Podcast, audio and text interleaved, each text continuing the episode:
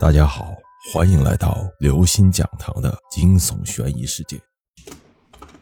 谁是我的新娘？三。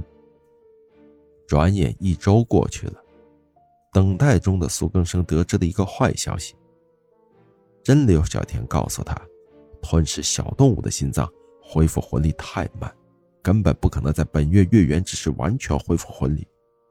这下苏更生彻底傻了。真正的妻子回不来，他就要日日夜夜面对着披着妻子肉体的假货，这该如何是好？不，咱们不能轻易放弃。你说吧，有什么办法能使你尽快恢复？刘小田的眼中闪过一抹冰冷。活人的心脏，只有活人的心脏能使我快速恢复。活活人，苏更生的心在颤抖。圆月似银盘悬挂在空中。秋水般的月光洒了一地，大街小巷充满了团圆的气息。今天正是八月十五中秋夜。苏更生推开了家门，刘小田面色苍白的坐在沙发上，见丈夫回来，她疑惑的问：“老公，你不是说去买月饼吗？”近些日子以来，她的身体莫名其妙的难受起来，医院查不出任何毛病，就是虚弱无力，身体困乏。这不过中秋节的家里一块月饼也没有，她让下班回来的老公顺路买些月饼回来，月饼没买到，老公的手里居然提着一个大口的透明玻璃容器。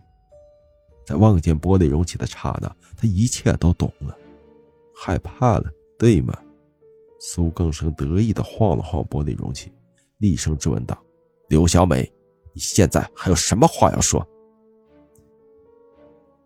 假刘小田双眼瞬间模糊了，泪水止不住的流出，气声道：“老公，我是刘小美，可我从未有过害你之心。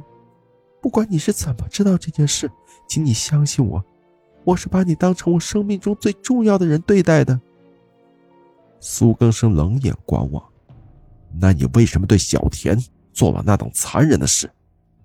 这不一样，不一样。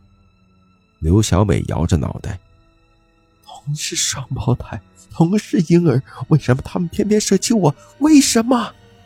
此时的她显得有些疯狂，虚弱的身体不稳当的晃了晃。苏更生咬了咬牙，打开玻璃容器的盖子，将里面的褐色液体泼了过去。刘小美被从头到脚淋个透视，身体沾到褐色液体的刹那，她痛苦的叫着，双手疯狂的抓着脑袋。苏更生，你好狠的心！我对你只有真情，而你，你是怎么对待我的？刘小美的脸因为痛苦而扭曲，身体不断的滚动，撞到桌角划破皮肤，流出了鲜血，模样令人忘了心生怜悯。玻璃容器中的液体曾泡了刘小美二十余年，令她的身体和魂魄深受其折磨。所以在刘小美喝了童子尿导致魂魄虚弱的情况下，泼在身体上，能够与童子尿共同发挥作用，腐蚀破坏不属于这个身体的魂魄。小美，我苏更生有些不忍了。真如刘小梅所言，他对她从来没有做过任何过分的事。老公，你不要被恶鬼的甜言蜜语所欺骗。这时候。一个腐烂畸形的婴儿来到苏更生身旁，他只有一条腿，却稳稳地立在那里。腹部切口处有些许肠子露出来，甩在地上。她正是连体女婴，她没有伤害你，只是时机未到。要不是我及时出现，天知道你会有怎样的下场。这个连我这个亲姐妹都会害的恶鬼，怎么会对你是真心的呢？连体女婴刘小田说道。是啊，苏更生不知道是真信了，还是愿意相信这个至少让他心里舒坦些的借口。连体女婴刘小田上前一步：“刘小美，我才是真正的刘小田，你夺了我的身体，是时候还给我了。”刘小美强忍痛苦坐了起来，她一张嘴，鲜血就顺着嘴角流下来，望着苏更生说。走到这一步，我不怪谁，也不后悔。至少我做了一次人，还爱上了一个男人。虽然这一切是那么的短暂，幸福来的太突然，去的也太突然。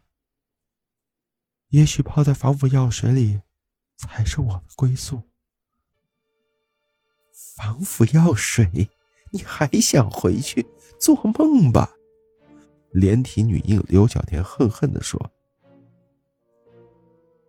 你还真拿自己当做刘小田？哼，你分明是……”刘小美的话还没说完，她的人突然怔住了，一双充血的眼睛瞪得大大的。过了好一会儿，她的眼睛才眨了一眨，然后缓缓的站了起来。老公，我回来了。为了让真正的刘小田恢复魂力，苏更生狠下心来，将活人的心脏送到了刘小田面前。他所做的这一切，都是为了让真正的刘小田复活。尽管刘小美对他很好，但他来路不正，他心里很难真正接受。只是，他付出这么多，但是回报……现在的刘小田与他印象中的刘小田仍然有些不一样，但具体哪里不一样，他也说不出来。总之一句话，不对劲儿。你还真拿自己当做刘小田？你分明是……他不由得想起了刘小美没说完的话，不由得疑惑起来。他到底想要说些什么呢？望着阴沉的天空，他的心。也跟着阴沉起来，他的心也跟着阴郁起来。